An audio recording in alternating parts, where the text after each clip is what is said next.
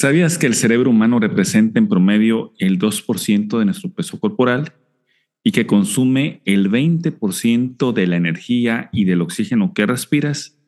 Es más, en momentos de concentración plena, el cerebro humano es capaz de consumir el 50% de tu energía, de tu glucosa y de tu oxígeno. Como ves, pensar no es cosa sencilla, se necesita mucha energía. Bien lo decía Henry Ford. Pensar es una de las actividades más difíciles que hay. Y quizás por ello es que haya tan pocas personas que lo practiquen. El desarrollo personal es un trabajo de todos los días, desde descubrir quién eres hasta impulsar tus habilidades personales y profesionales. Infinito Logos es un espacio diseñado para que, a través de información, reflexiones y entrevistas, potencialices tus cualidades y capacidades en temas de desarrollo humano, liderazgo y conciencia.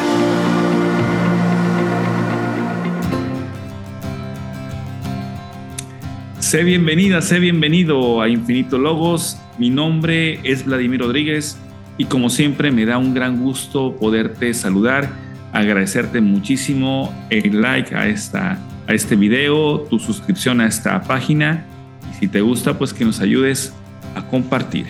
El día de hoy en estos minutos en que estaremos en contacto, este, vamos a hablar de un tema fascinante, el tema del cerebro humano, que es un tema muy, muy, muy vasto, muy vasto. Pero es muy importante que platiquemos de nuestro ser humano porque realmente en la persona, el ser humano como ente, tiene una gran riqueza y muchas veces no la sabemos apreciar porque no la conocemos. Nadie puede querer lo que no conoce, nadie puede apreciar y defender lo que no sabe que tiene. Muchas veces no sabemos esa riqueza que tenemos y parte de esa riqueza es el cerebro humano unos datos importantes, bueno, ya te los mencioné en la intro de este video, pero te quiero comentar que el cerebro humano es uno de los diseños, por no decir el más exitoso, que ha tenido la naturaleza. Es el cerebro de la especie dominante actualmente y este cerebro es capaz, fíjate bien, es capaz de procesar, según estudios, 400 mil bits de información por segundo. Es, es, tremenda la información que nuestro cerebro procesa. Sin embargo, de manera consciente, nada más estamos conscientes en promedio de 2000 bits de información. Es decir, el cerebro humano procesa en un segundo 400 mil bits de información, pero solamente lleva la conciencia, el terreno de la, de la conciencia, 2000 bits de información. Aquí la pregunta es, ¿cómo hace el cerebro para poder discriminar la información es importante, que la lleva al nivel consciente y que aquella información que no es importante, que a lo mejor la desecha o la procesa de una manera diferente. Para poder entender este, este concepto tan, tan importante, eh, quiero hacer una analogía entre un cerebro humano y, una, y un ordenador, una computadora. Eh, si comparamos ambas partes, bueno, una computadora y, y, y todos los que hemos estudiado nivel de educación básico, medio superior y superior, lo sabemos, una computadora se compone de dos componentes, el, hardware y el software. El hardware es todo el tema de fierros, todo el tema físico que le da en un, en un momento sustento al software, que es por medio del cual se va a poder discriminar y procesar la información. En una computadora, pues el hardware estamos hablando del disco duro, del procesador eh, que se tiene, de la tarjeta madre, etcétera, ¿no? Monitor, puertos de entrada, etcétera, etcétera, etcétera. Yo no soy un experto en computación, pero espero que, que me dé a entender bien la idea que te quiero dar a conocer el día de hoy. En el caso del cerebro, si hacemos la analogía con el cerebro humano, bueno, el hardware puede ser las partes que se compone el cerebro, ¿no? La parte del encéfalo, con los hemisferios izquierdo, derecho, que hay un tema muy interesante entre lo que se encarga cada uno de los hemisferios. En esta parte del encéfalo, pues la corteza cerebral, donde se llevan a cabo todos esos procesos más elaborados y complejos del pensamiento. También tenemos la parte, pues, del, del cerebelo y del tallo cerebral. Eso podría ser, digamos, el hardware de nuestro cerebro, digamos el componente físico, donde se encuentran las neuronas, donde se hace toda la, magia física que le da sustento pues para que se instale ese software. el software que, que, tenemos los seres humanos, digo, hay muchas teorías sobre esto, pero se, le, le, llamamos como paradigmas de pensamiento.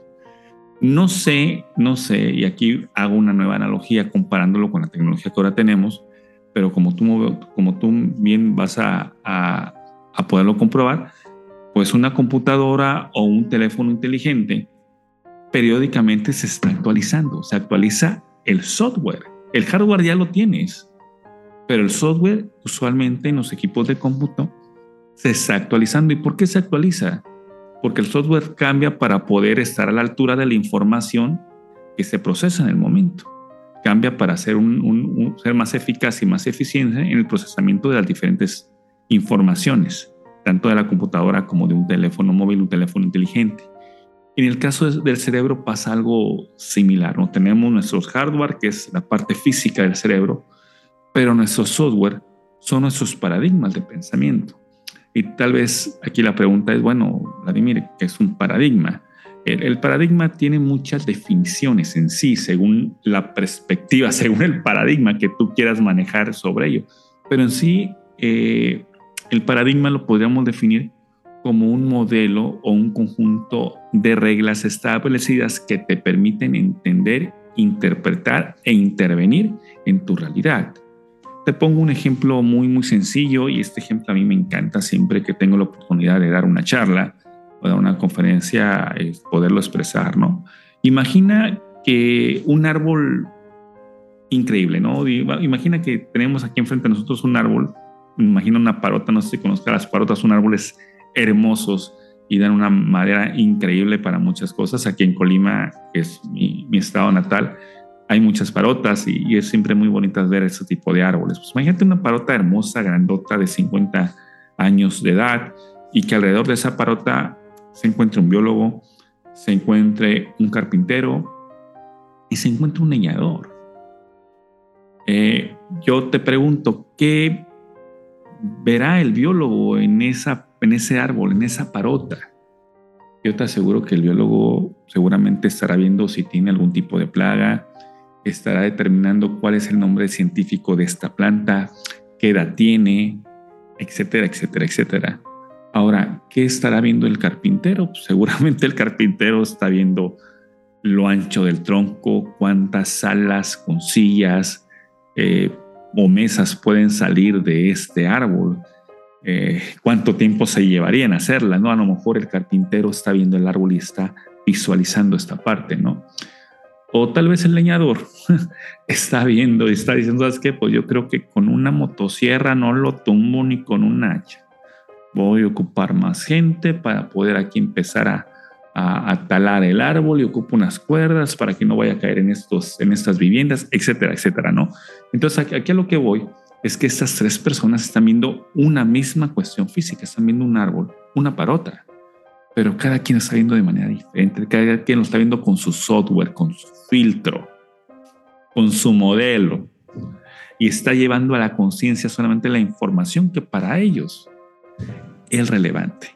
Y esto es muy, muy importante porque usualmente de esto no estamos conscientes. No sabemos que tenemos un paradigma o un software. No sabemos cómo este paradigma llegó a nosotros, cómo se instaló en nuestra mente.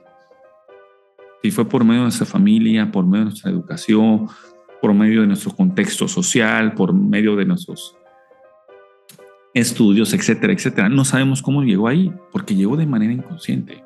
Y aquí lo importante del día de hoy es decirte que todos tenemos un software y un paradigma y que es muy rico y muy valioso cuando te das cuenta de ello y lo puedes empezar a formar. Muchas veces nos decimos, bueno, ¿por qué yo todo, todo le veo negatividad en mi vida? ¿Y por qué no puedo ser propositivo, positivo como otras personas? Bueno, tienes un paradigma que se te formó de manera inconsciente y se te enquistó en tu cerebro. Y es momento de que ahora sepas que ese tipo de paradigmas tú los puedes empezar a desarrollar. Y en ese sentido, pues viene la importancia, la importancia de empezar a desarrollar un paradigma y una filosofía de vida. Y aquí entramos a otro concepto también bien interesante que a mí me encanta, que es el tema de la filosofía. Usualmente cuando hablamos de filosofía, nos da flojera porque pensamos que estamos a hablar de corrientes filosóficas, que vamos a hablar de gente que vive hace mucho tiempo, que se murió hace miles de años y que no es nada práctico hacerlo. Pero si, hago, si algo es práctico, es la filosofía, porque yo te quiero decir aquí el día de hoy, aquí en confianza, que todos tenemos una filosofía de vida. Seas consciente de ella o no seas consciente de ella, todos tenemos una filosofía de vida. ¿Quieres comprobarlo? Aquí te lo voy a comprobar. Dime, ¿cuál es tu percepción de la vida? ¿A qué quieres dedicar tu tiempo y tu existencia? ¿Cómo te concibes a ti mismo? ¿Cómo concibes a los demás? ¿Cómo te construyes día a día? ¿Cuánto tiempo te dedicas a ti y cuánto tiempo le dedicas a los demás? ¿Cómo concibes el trabajo? ¿Cuál es tu filosofía sobre el trabajo? ¿Cómo entiendes al, bien y al mal? ¿Qué es Dios para ti? ¿Cómo haces a Dios presente en tu vida? Bueno, todas esas preguntas no me las tienes que contestar, pero son preguntas que te llevan a clarificar cuál es tu, tu filosofía de vida. Y déjame decirte que si has llegado hasta este punto del video, te quiero felicitar porque este pensamiento, esta, este mensaje que llegó a ti por medio de este video, eh, no es para cualquier persona, no a cualquiera le gusta hablar de esos temas porque no es cómodo y porque te conlleva realmente pensar y recordarás cómo iniciamos este, esta charla, ¿no? Eh, iniciamos hablando de lo, de lo que conlleva el pensamiento, de la energía que te conlleva la inversión de pensar. Y yo estoy totalmente de acuerdo con lo que decía Henry Ford, creador de toda la marca Ford, de que pensar es una de las actividades más difíciles y que realmente muy poca gente lo hace. ¿Por qué muy poca gente lo hace? Porque te consume mucha energía. Bueno, muchas veces somos muy, muy flojos, ¿no? Pero bueno, yo te quiero felicitar por estar aquí y por hacernos presente de este importante, eh, importante información de los paradigmas que tenemos que ir desarrollando y de esa filosofía de vida que todos tenemos y que muchas veces lo tenemos de manera inconsciente. Pero cuando esta inconsciencia lo haces consciente, te puede llevar a que tú vayas formando esta filosofía de vida y esos paradigmas donde te permitan interpretar, desarrollarte e intervenir en el mundo. Bien, entonces yo aquí te quiero, quiero concluir esta breve charla preguntándote, ¿cuál es tu filosofía de vida? ¿A qué has decidido dedicar el tiempo que tienes de existencia en esta vida, porque yo te quiero decir algo y tal vez de este tema podríamos platicar en la próxima, en, la próxima vez que nos veamos por, por medio de, de, de, un video en YouTube. Eh, ¿Cuáles son los activos más importantes que tiene el ser humano? Tiempo es un activo fundamental, tiempo y energía. Son los activos más importantes que tenemos como seres humanos, de eso podemos platicar. Y parte de la, la, importancia de una filosofía de vida determinada y un paradigma de pensamiento es a qué le voy a dedicar mi tiempo de vida y de existencia y mi energía en, en esta vida, ¿no? Eh, respóndeme, te leo en los comentarios, si te gustaría platicar, que platicáramos algún tema específico, pónmelo por ahí y seguramente pues vamos a ir construyendo algo muy interesante.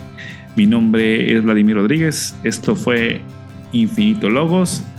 Eh, cualquier comentario, por ahí lo vemos y seguimos en contacto. Me dio mucho gusto saludarte.